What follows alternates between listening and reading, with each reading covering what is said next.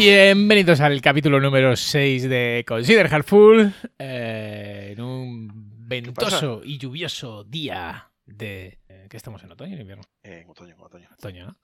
¿Cuándo, se- cuándo cambia el invierno? Bueno, este que se está hablando, el experto, el- meteorólogo. Eh, os presento al señor meteorólogo Mauro. ¿Qué tal, Mauro? ¿Cómo va eso? Antonio Brasero está aquí. Antonio Brasero ¿Se de? Consider Hardful. Ni puta idea. Eh, Brasero sí, seguro. Vale. Eh, pues aquí andamos, ¿no? Contentos, la verdad. ¿Estás contento? ¿Te gustan las pistolitas? Muy bien, hombre. ¿Qué tal por Vigo? ¿Hace lluvia? Bueno, gracias por eh, liquear. Ya cada vez cerramos más el círculo, ¿no? Ya se sabe de dónde, dónde vivo y tal. Eh, bueno, no es verdad. Cualquier día, una horda, una horda de. No es de tu segunda residencia porque todos sabemos. Ah, es verdad, es verdad. tu segunda residencia Nada. sí que sería fácil de encontrarte y más, poco acuchillarte en la calle. Pero bueno, Em, no voy a decir el, nombre de, de toda la- de todos los pueblitos de Galicia. Eh, bueno, a lo que vamos. Bien. ¿Qué pasa? ¿Está lloviendo o no? Eh, A lo importante. ahora mismo, Un poco de Sí. chit chat. Talk. pero, pero a la mañana, a la mañana de locos esto, ¿eh? ¿Qué pasa? Muchos son. Pues esto ha sido todo. Hasta luego. Con música. Pasamos ahora, vamos a, a- pasamos del parte meteorológico al, al meollo de la cuestión. Bueno, pues lo que íbamos. Vamos a hacer un programa que nos guste a nosotros. Eh, Sí, sí. no, para, no para una audiencia que no tenemos. Vamos a hacer el programa que nos gustaría que, hici- que- que hicieran para nosotros. Que así como fue nació, como nació Consider Hardful, porque era un podcast que nació con un solo objetivo, que dos amigos, que es gra- grabar la mierda que decíamos, ¿no?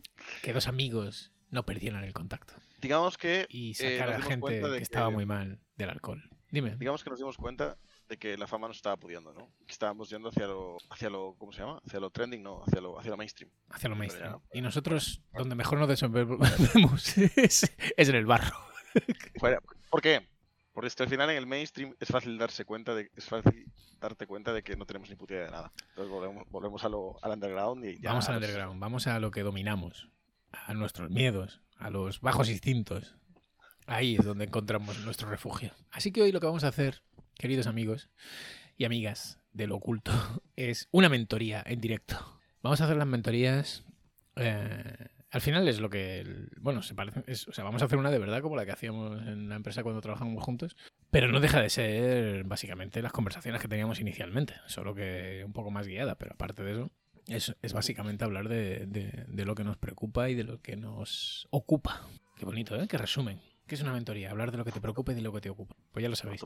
Pero lo vamos a hacer sin ningún tipo de criterio, ni mierda, ni paper, ni su puta madre, ni somos psicólogos, ni tenemos ningún tipo de eh, vinculación con ninguna empresa, ni nada por el estilo. Entonces vamos a hacerlas como nos gusta a nosotros hacerlas y como nos han funcionado. Así que, sin más dilación, empezamos cuando quieras, Mauro.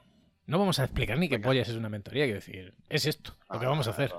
A lo loco. Para nosotros es esto. Es esto, y ¿Te imaginas? punto. Decimos, Y si eh, no estás de acuerdo, perfecto. Cuéntaselo a quien le importe. Entonces, ¿cómo te sientes? Perdido. Hundido. No, eh, eh, ¿cómo me siento? ¿En qué sentido? Eh, O sea, sé, estoy aquí en una mentoría, ¿no? O sea, espérate, que me pongo en situación. Claro, es que... ¿Cómo, cómo me siento? Pues Disfrázate. estoy happy, estoy bien. Estoy... Hoy ha sido un buen día y una buena, una buena semana, más o menos. Estamos sacando cositas, la cosa va bien. Estoy más o menos feliz. Tengo un equipo de personas.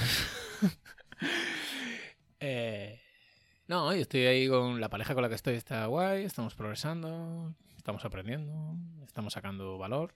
Sí, es una buena semana. Bien. Hmm. Está bien. ¿Y tú? ¿Qué tal? Pues yo guay. Bueno, llevo un, ah, llevo un, un mes, ¿no? A mi nuevo reto. Eh, así que bien, o sea, obviamente si, si llevando un mes en un sitio nuevo estás mal, es jodido, ¿no? Rollo, abre la puerta y piérdete, ¿no? Pero, correcto. No, no, pero, pero guay, guay, contento porque el reto, el reto es prometedor. Y, y el equipo me, me gusta, me siento cómodo en el equipo, siento que puedo aportar y tal, o sea que me siento- Y ahora cuando hablemos seguro de que estoy aprendiendo, en qué ando metido y tal, pues ando metido en cosas nuevas. Yo ahora mismo, y si quieres ya damos paso, todo lo que estoy aprendiendo es full tecnologías, eh, programación, cosas así. Si quieres ahora entramos. ¿Tú estás, ¿Tú estás aprendiendo cosas de estas o vas o estás yendo más por el rollito? Yo depende, o sea, yo tengo como dos, eh, siempre, ¿no? Siempre tengo como dos aspectos, dos, dos vidas paralelas. En Alien lo... O sea, me gusta tener separado mi hobby de lo profesional, aunque normalmente se entremezclan, ¿no? Y, y sí, sí que estoy... O sea, siempre me gusta tener algo de, o sea, algo de tecnología ¿no? en el punto de mira. Y como bien hablamos la semana pasada, es- en este sentido es Local First, eh, que ya llevo tiempo, quiero decir, no es nuevo. Lo que pasa es que yo normalmente, eh, te voy a aburrir, pero quiero decir que normalmente tengo side projects para probar ese tipo de cosas que estoy interesado, pero se acaban salpicando con cosas que me interesan y que necesito probar y que quiero. Pero sí, sí, tengo, tengo ese tipo de, de inquietudes. también. Así Ujú. que, no sé, ¿quieres? ¿Seguimos el orden? ¿Me preguntas tú? No sé, cuenta- cuéntame tú. Cuéntame, ¿en qué, en qué te has metido?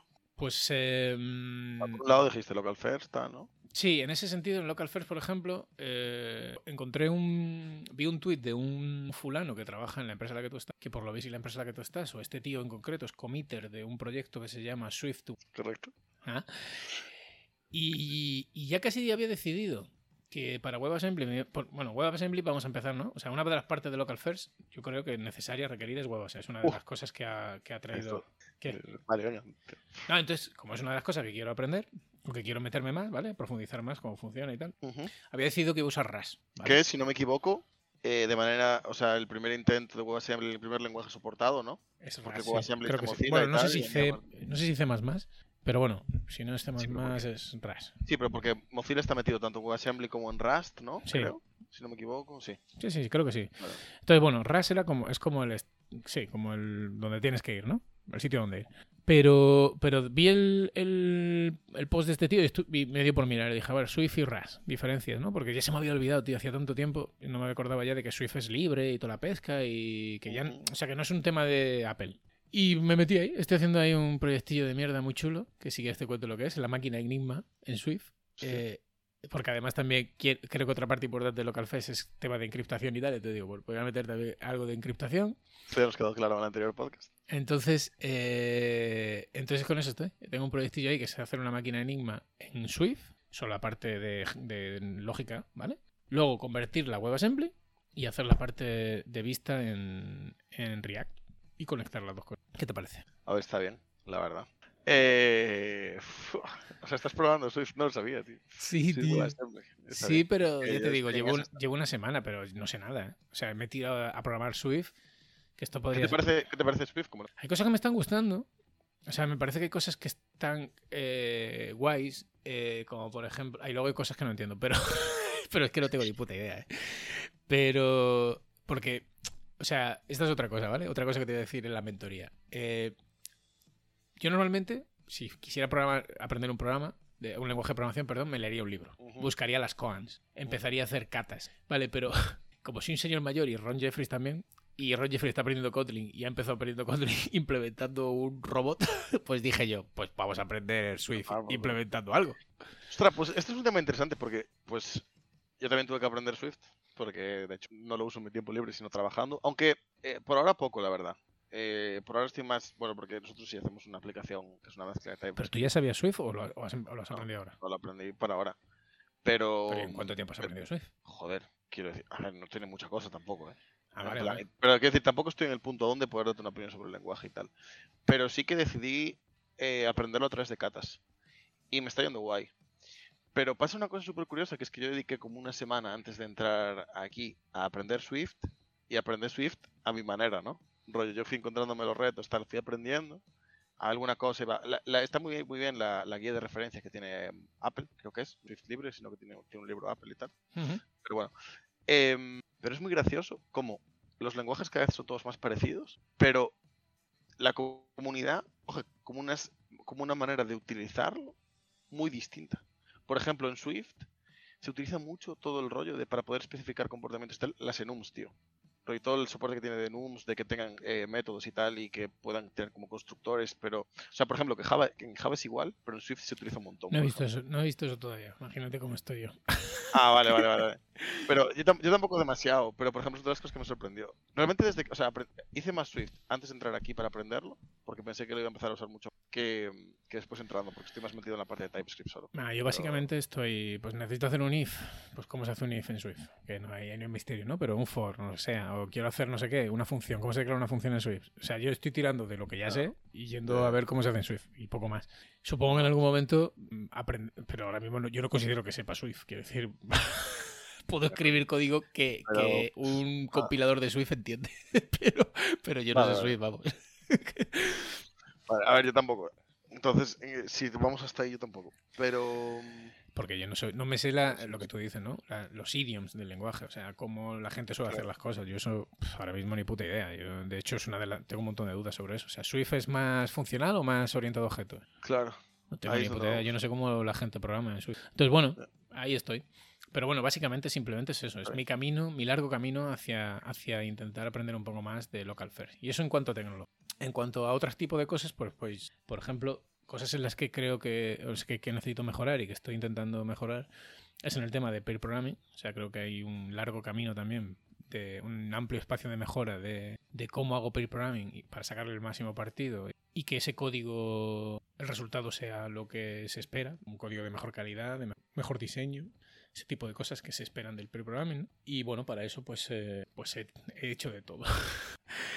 todo muy, muy ideas peregrinas para intentar forzarme a estar más callado, a- cuando soy navegador, cuando soy driver, pedir menos confirmación, ese tipo de cosas. Eh, sí, Pero eso más que un aprendizaje en, en plan que tú le estés dedicando tiempo, es más como que prestes atención mientras. claro, es más activo. No es hacer... Al revés, ¿no? Es más pasivo. Ah, yo diría que no, que necesita- requiere más atención, pero vale. Puede ser, puede ser. es un aprendizaje más ser, activo desde mi punto de vista, pero, pero bueno, y, ¿y qué más? ¿Qué más? ¿Qué más? Ah, hostia, y esto es lo otro que me tiene... Bueno, por temas que no vienen a cuento, vale, en una mentoría sí que los hablaríamos, ¿vale? Porque serían cosas de la empresa Claro. y podríamos hablarlos libremente. No se censuraría nada. pero- Claro, no se censuraría nada. Pero bueno, por temas que no vienen al caso, ¿no? O sea, uno de, uno de los de las cosas que estoy invirtiendo tiempo ahora es en, en el análisis de problemas con... Ostras. Te has quedado loco, ¿eh? Eso sí que no la viste venir. Eso no la viste venir. No. ¿Pero Pues sí. por qué? Bueno, porque creo que es una de las cosas que no hacen. O sea, creo que. Creo que. Bueno, de hecho, vamos a ver, spoiler. Tú ya. Tú estás en un grupo de Telegram en el que puse. Algo puse sobre eso. algún- Sí. Pues Sí. creo que normalmente. Eh, nos enfrentamos a, a- Bueno, es a como- pro- a problemas que son muy complejos en esta industria y que, no, y que, simple, y que los, los intentamos resolver siempre por prueba y error. Y a veces yo creo que, sí- que, que si, nos, si le dedicáramos un poco más de tiempo al análisis y a la búsqueda de soluciones, probablemente Es que esto tiene un poco que ver con lo que hablamos en el podcast de, eh, de bootcamps, cuando decíamos sobre si realmente todo el mundo puede programar o no, o tienes que ser como un enviado especial, ¿no?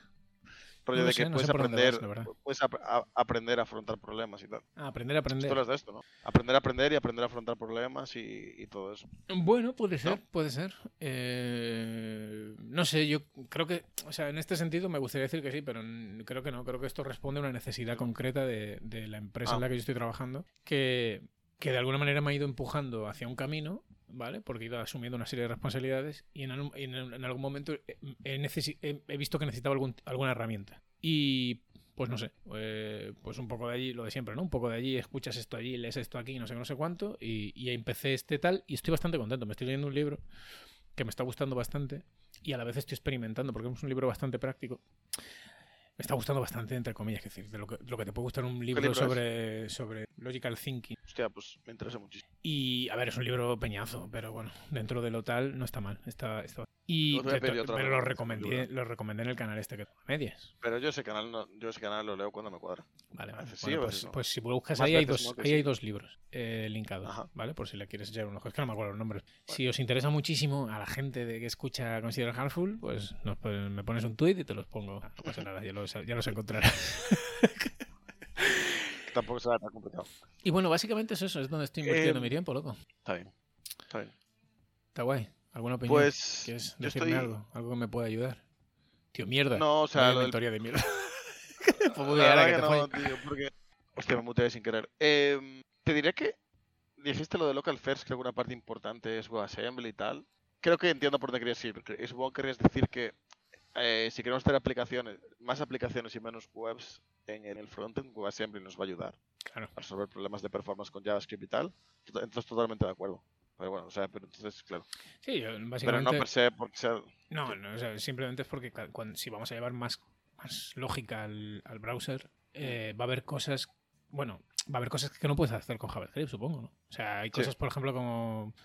El otro día vi una aplicación que estaba haciendo un chaval, eh, pues no sé qué, estaba haciendo la parte de streamear contenido y tal, eh, lo había montado con WebAssembly. Supongo que lo podrás hacer con WebSockets y WebRTC y todo esto, pero lo mismo es un jardín, no, no sé decirte, y- o, el- o la performance no es tan buena, no lo sé. Eh, entonces es verdad que, joder, que la- las APIs web, de web app- o sea, las web APIs son cada vez más potentes y te dejan hacer cada vez más cosas, pero claro, el rendimiento no se puede comparar al rendimiento. Entonces, bueno, supongo, supongo que por ahí es por donde por donde WebAssembly va a estar justificado, pero no solo eso, o sea, tú sabes que en la empresa en la que yo cu- curro actualmente, sin WebAssembly no funcionaría. Quiero decir, o sea, Ya, ya, ya.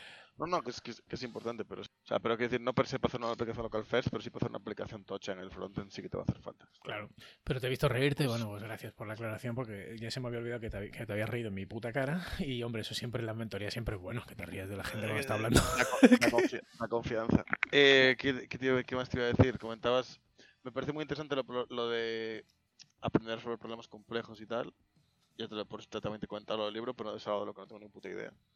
Pero de lo que estoy convencido. O sea, y para mí sí que casa con el rollo este de que de si necesitas algún tipo de mente especial para ser programador o no. Yo creo que no, que todo eso se puede entrenar y tal, y que más o menos. Obviamente, si alguien tiene un poco más de coeficiente y tal, pues igual puede, no sé, resolver problemas más rápido, supongo, de alguna manera, pero tampoco es que vaya a marcar la diferencia, yo creo. Y que será mucho más importante que sepa comunicarse así, que yo sepa el coeficiente intelectual. ¿no? Así que hasta aquí mi, mi aportación. Y poco más, la verdad, no tengo mucho más que ¿Y a ti qué te ocupa? Pues a mí me ocupan cosas full técnicas. Estoy en la parte de, de Swift, estoy en la parte de WebAssembly, ahí aprendiendo y tal, y haciendo, haciendo cosillas. Pero we- WebAssembly lo lleváis con, con Swift, ¿no? O sea, hacéis Swift y luego lo convertís, ¿no? Sí. Con el, con el, con el especial hincapié de que nosotros utilizamos un wrapper, o sea, todo, todo lo que, en vez de ser una librería WebAssembly, WebAssembly renderiza directamente en el, en el browser, interactúa directamente con el DOM. Wow. Es curioso, ¿eh? Es un approach curioso. Estamos ahí... Es muy curioso porque en el tweet que yo leí del chaval este que trabaja en tu empresa y que decía eso, decía que la parte de vista tenía que estar fuera. Pero, o sea, Eh, entiendo que no es necesario, pero bueno, bueno, supongo que claro, vosotros tenéis un wrapper, ¿no? Pero al fin. bueno, es que tampoco... ta- No, no, no, no hace falta que me digas cómo es tu arquitectura, pero vale, vale. Ah, Este, pero estamos, estamos, en una, estamos en una conversación sobre eso, de hecho. Venida porque, lo que tú acabas de comentar, en, en la empresa en la que trabajamos juntos, eh, utilizábamos WebAssembly como cliente y a mí fue una de las primeras cosas que me sorprendió. Y entendiendo cómo funciona WebAssembly y tal, eh, es un proceso. O sea, realmente no estamos, no estamos en una conversación aún y tal, pero sí que creo que está empezando a ver en cuanto a eso. Rollo, no sé lo que te pueda decir yo que está bien hecho. Plan, Bien. es. Nada, perfecto. Eh, después, eh, y después estoy una cosa, tío, que es que te decía que yo realmente entré y por las necesidades que hay, estaba trabajando en features que eh, en tu end están hechas en la parte de TypeScript. Y, tío, me encontré con un montón de problemas en CSS, porque eran unos escenarios un poco complejos y tal. Y me di cuenta de que nunca aprendí exclusivamente sobre CSS y HTML y tal, ¿no? Y cómo se maquetan y cómo se infieren y, por ejemplo, cómo un, un div padre infiere su tamaño en base a un div hijo y cosas así. Y la verdad es que estoy intentando buscar libros al respecto, pero no acabo de encontrar nada que me guste. ¿Tienes alguna referencia sobre eso? Ah, sí, seguro que sí. Eh, hace mucho que no. O sea, es que hace mucho que. Yo cuando ya empezaron con SAS y tal, ya enfocó todo eso. Que va, pero no tiene, que va, pero no tiene que ver con esto. No, no, por eso, por es eso, que como tú estás hablando más de temas más básicos de CSS, de hasta ese punto sí que había llegado yo. O sea, yo sí que maquetaba con CSS y con. Pero no, no llega a ser básico, pero sí fundamental. En plan, es como. Son escenarios complejos los que estoy teniendo, ¿vale? O sea, sé lo que es un flex, sé lo que es un grid, en plan, quiero decir, no tal. Sí, sí, sí. Pero sí que estoy te- teniendo escenarios en los cuales, como una combinación de propiedades hace que no funcione como esperes, por así decirlo, ¿sabes? Y tampoco me gustaría tener un razonamiento de por qué, ¿sabes? De entender cómo funciona un browser para decidir cuál es el tamaño de un div en base a que el hijo tiene X propiedades o lo que sea y tal, ¿sabes? Eh, pero no estoy encontrando como, como nada que me gusta al respecto, ¿sabes? Pues yo recuerdo, yo he tenido sobre eso, seguro lo tengo leído. No sé, tendría que repasar, pero a ver si encuentro algo ahora. Es que así libro, libro, libro concretamente, o sea, algo así muy recogido, tal. Sé que había uno, me quiere sonar que había uno que utilizaba la gente que curraba conmigo, pero uf, tendría que preguntarle. porque la verdad es... El, el te- el tema es que también si es viejo, tampoco estoy seguro de si me va a servir. Claro, es que porque seguro que FlashGrid, todo- o sea, FlashGrid, y- o sea, sí, ¿no? ¿Cómo es? FlashGrid, Claro, no sé qué, todo eso no viene. claro. o sea, todo eso no viene. Pero, pero Claro. el rollo de cómo el browser, lo que tú decías, ¿no? ¿Por qué se ha cesado Win de ciertas propiedades y otras no? Y no sé qué, y cómo se combinan propiedades. Creo que ese tipo de cosas sí que sí que se me... Pero claro, lo mismo también ha cambiado. Es que, claro, es que el problema de esto viejo... Yo hace mucho que no ocurro. O sea, yo intento escaparle a eso. Desde hace años ya de, de Bootstrap, yo ya le dejaba todo a los frameworks estos y a tomar... ¿Qué va? En serio. Va, cero, pero o sea, mi opinión es que ese quit. Ya, pero tío, yo los side projects que yo he hecho y tal, Ah, bueno. no me voy a meter a por ejemplo, que, que no fue un side project, que fue montamos y era todo Bootstrap. Curioso. Sí, sí, nosotros, yo vamos, no quería meterme al final. Acabas trabajando. Y, estoy ahí. Estoy, ya te digo, estoy, estoy full, full técnico porque estoy intentando entender, intentando entender también, no WebAssembly, pero sí WebAssembly, en plan cómo funciona, por qué, y entender sus motivos de performance y tal, por un poco por ese concern que comentábamos antes, de cuál sería la mejor manera de, la mejor arquitectura para una aplicación que, que, que utilice WebAssembly. Y, y ahí ya te digo, ando en cosas full técnicas. Pues guay, tío. Pues ese tema, si avanzas por ahí, ese sí me interesa. Ahí no me he metido todavía porque no he llegado tan lejos, ya te digo. Para mí ahora mismo WebAssembly está muy, muy lejos. Eh, realmente. Pero sí que me gustaría meterme en esa librería de convierte Swift a. Hay un libro súper recomendado sobre WebAssembly. Ahí sí que está buscando recursos, aunque todavía no me. Sinceramente, o sea, no sé si la el eh, Swift WebAssembly es el mejor caso de para intentar entender cómo funciona una toolchain de WebAssembly. Porque en el caso de Swift WebAssembly, básicamente es como un fork del. O sea, todo esto- Ujú. pero es como, es como un fork de la implementación de Swift original cambiando partes. O sea, literalmente es un fork del repo. ¿sabes? Entonces.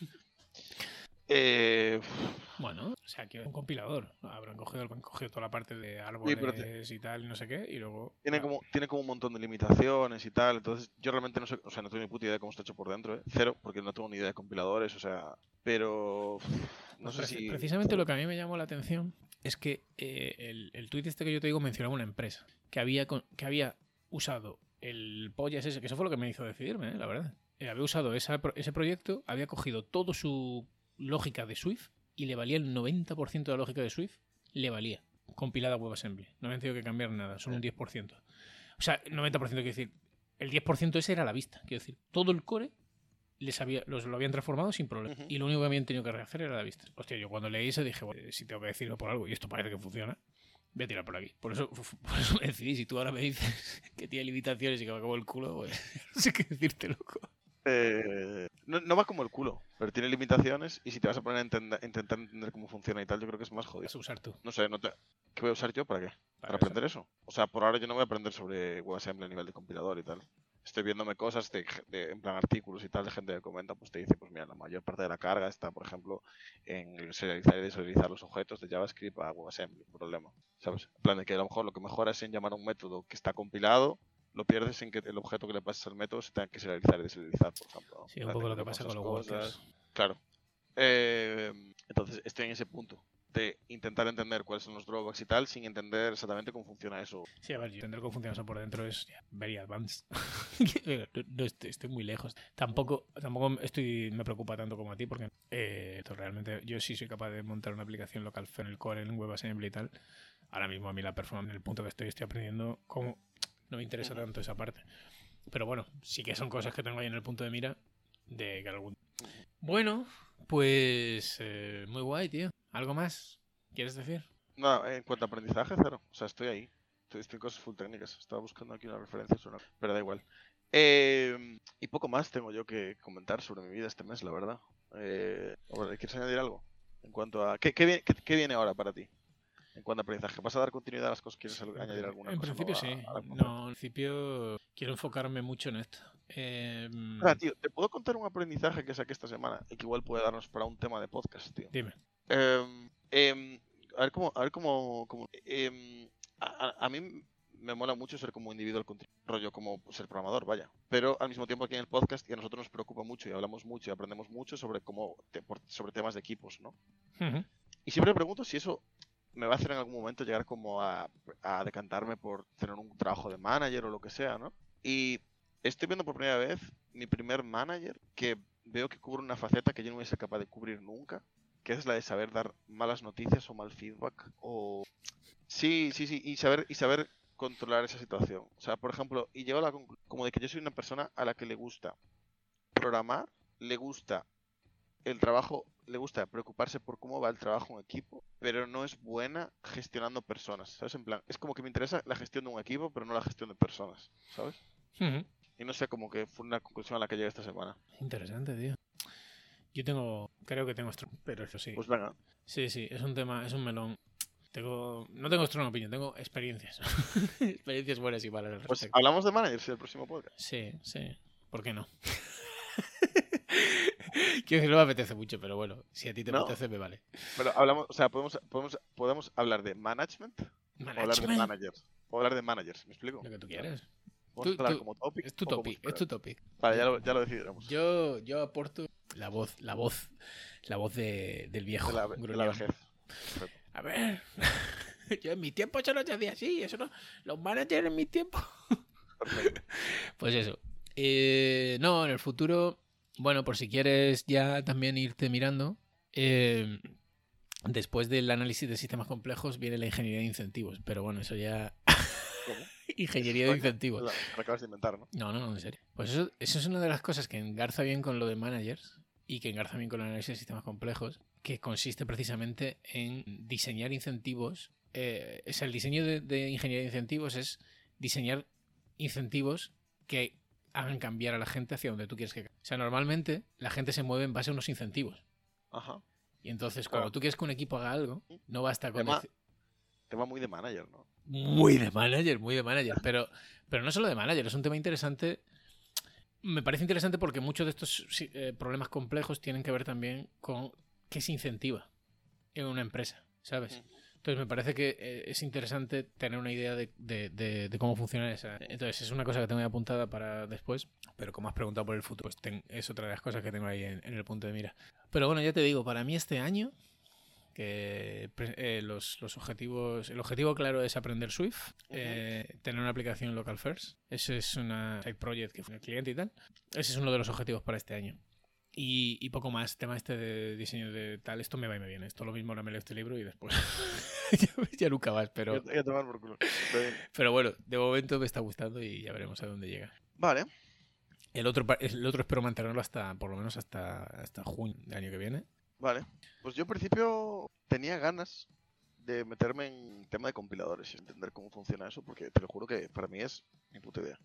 Pues hay un libro- ahí sí Eh, que hay un libro Sí, sí, hay bastantes referencias. Rollo. Además, sí que es algo que no, tienes que irte algo al- escrito en el 2022 para.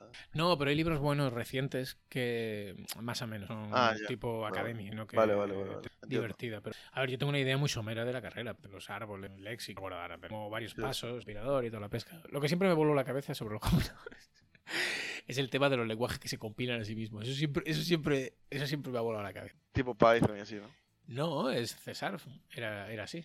Era César, el primer compilador lo hicieron en C, pero una vez que el, que, que el lenguaje estuvo lo suficiente evolucionado como para tal, ya se, ya el siguiente compilador ya se, ya era César, ya estaba escrito en César. Entonces era como, es como muy loco, es what? Yo creo que en Python, si no me equivoco, hay una máquina. Hay una Es que el Python no está con compilado. O sea, tú Claro. dices que la máquina que lo corre es Python. Creo que sí. Puede ser, puede ser, pero no tiene. O sea, la- o sea, el Python no se puede compilar. Pues, Ahí, ahí tienes PyC, creo, ¿no? Que sí, algo así. No, Puede ser, puede ser que tengas. Eh, me extrañaría, pero bueno, puede ser. Igual, igual me estoy mandando una columpiada, ¿eh? Pero creo creo que sí, muy bien, para terminar el podcast. Bueno, Venga, triple. Es que había ido todo muy bien. no lo habíamos lanzado ni un triple. ah, he perdido el río. Bueno, pues, Vale. pues nada. Entonces el futuro para ti son los compiladores. Bueno, pues nada. La idea es repetir esto una vez al mes, ¿te parece? Hacer una mentoría cada dos o así. bueno. cada dos meses. Bueno, ya veremos. Cuando lo necesites. Sí, nos hablamos. Cuando llores. Vale. Y el, para el próximo programa ya tenemos topic. Pues perfecto, tío. Ha sido, ha sido un placer. La verdad es que me voy muchísimo más tranquilo. Todo cerrado. Me voy con las pilas puestísimas. Además, nos vamos cerradísimos. Es que hacía mucho tiempo que no hacíamos una mentoría y de la chava. La verdad que sí. Muy bien. Pues este ha sido el programa número 6 de Consider Hardful. Os habla desde... Qué Y ahora nos vamos a ir a tomar unas birras. a tomar por culo. Venga, Chao. Chao.